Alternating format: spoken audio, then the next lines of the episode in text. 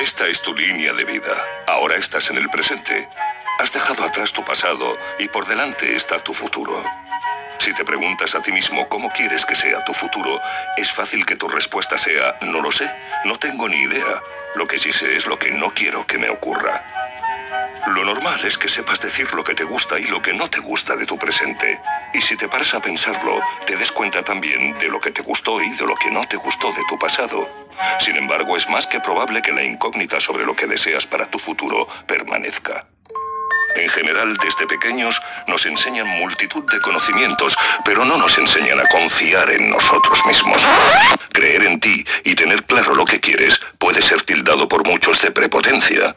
Hijo, lo que hay que hacer es trabajar duro, sacrificarse y aceptar tu destino. Soñar despierto es una pérdida de tiempo. Tampoco faltará quien te recuerde que eso es como el cuento de la lechera.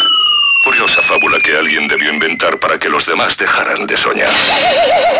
Una pena, porque en realidad la forma de conseguir tu meta es soñar con lo que quieres, ponerle fecha de caducidad a tu sueño y luego trabajar para alcanzarlo.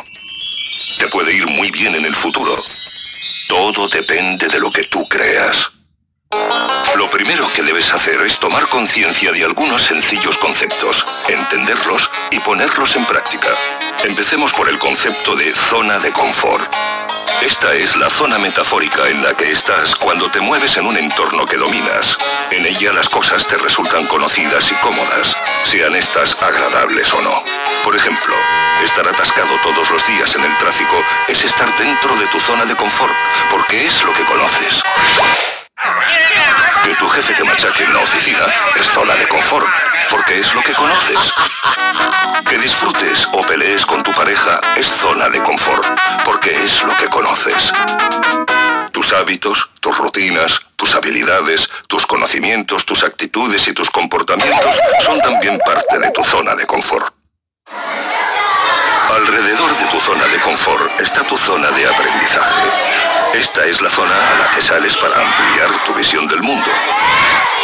Y lo haces cuando aprendes nuevos idiomas, viajas a países desconocidos, tienes nuevas sensaciones, enriqueces tus puntos de vista, modificas tus hábitos, conoces otras culturas o te encuentras con nuevos clientes.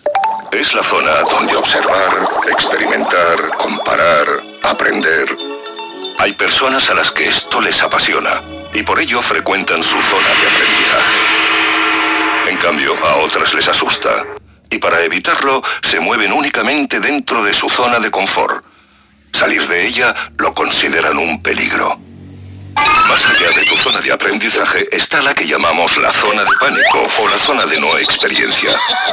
Aquellos que no quieren que la transites, que suelen ser los que nunca salen, dicen que es la zona en la que pueden ocurrirte cosas gravísimas. Es como Finisterre, más allá se acaba el mundo. No salgas, que va a ser terrible. ¿Y si te sale mal? Ya, pero ¿y si me sale bien? Esto último lo dicen solo los que consideran que esta zona es en realidad la zona mágica. La zona en la que te pueden ocurrir cosas maravillosas que aún no conoces porque todavía no has estado allí. Es la zona de los grandes retos. Hay personas que creen que si salen a la zona mágica no podrán volver atrás, que su zona de confort desaparece. Esto es falso. Al salir lo que sucede es que extienden su zona de confort y aprendizaje. Cambiar no significa que pierdes lo que tenías, significa que añades. El cambio es en realidad desarrollo. Esto podría parecer miedo a lo desconocido, pero en realidad es miedo a perder. A perder lo que tienes, o aún peor, a perder. Lo siguiente que tendrás que tener en cuenta es la tensión emocional y la tensión creativa. Operan como dos fuerzas opuestas. La primera tirará de ti hacia tu zona de confort y la segunda te hará avanzar hacia el exterior. Para poder avanzar tendrás que conseguir que tu motivación salga victoriosa frente a tus miedos. Te toca por tanto trabajar la tensión emocional y especialmente los miedos que provoca salir de la zona de confort. Miedo al que dirán, miedo a fallar, miedo al ridículo y a la vergüenza. Deberás reconocerlos y enfrentarlos. ¿Te preguntas cómo puedes hacerlo? Cree en ti. Tú eres el protagonista de tu vida. Lo que tú no decidas probablemente lo harán otros por ti. Al gestionar correctamente tus miedos, crecerá tu autoestima y esta te dará una nueva visión de la realidad llena de oportunidades. Así podrás elegir mejor tu objetivo, tener claro cuál es tu sueño, buscar un qué que te motive. Luego compararás tu punto de partida con tu destino y es fácil que sientas como si encogieras. Es normal. Estarás tomando conciencia de lo que te falta por aprender. Te será útil recordar tus orígenes, tus valores y tus principios y que reflexiones sobre tu misión personal en la vida. Para ayudarte a mantener la tensión creativa y no ceder a la tensión emocional, será conveniente que pienses en tu visión personal. ¿Qué hay más allá de ese sueño? ¿Para qué quieres alcanzar tu sueño?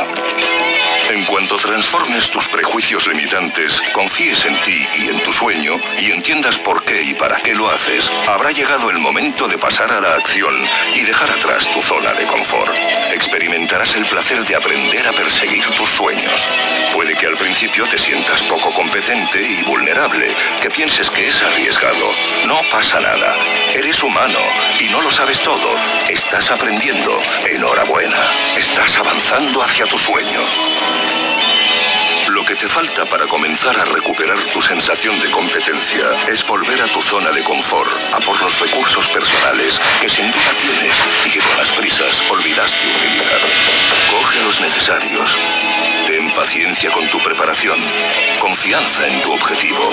Prepara bien tu estrategia. Sé perseverante y positivo. Y antes de lo que te imaginas, tu sueño se habrá hecho realidad.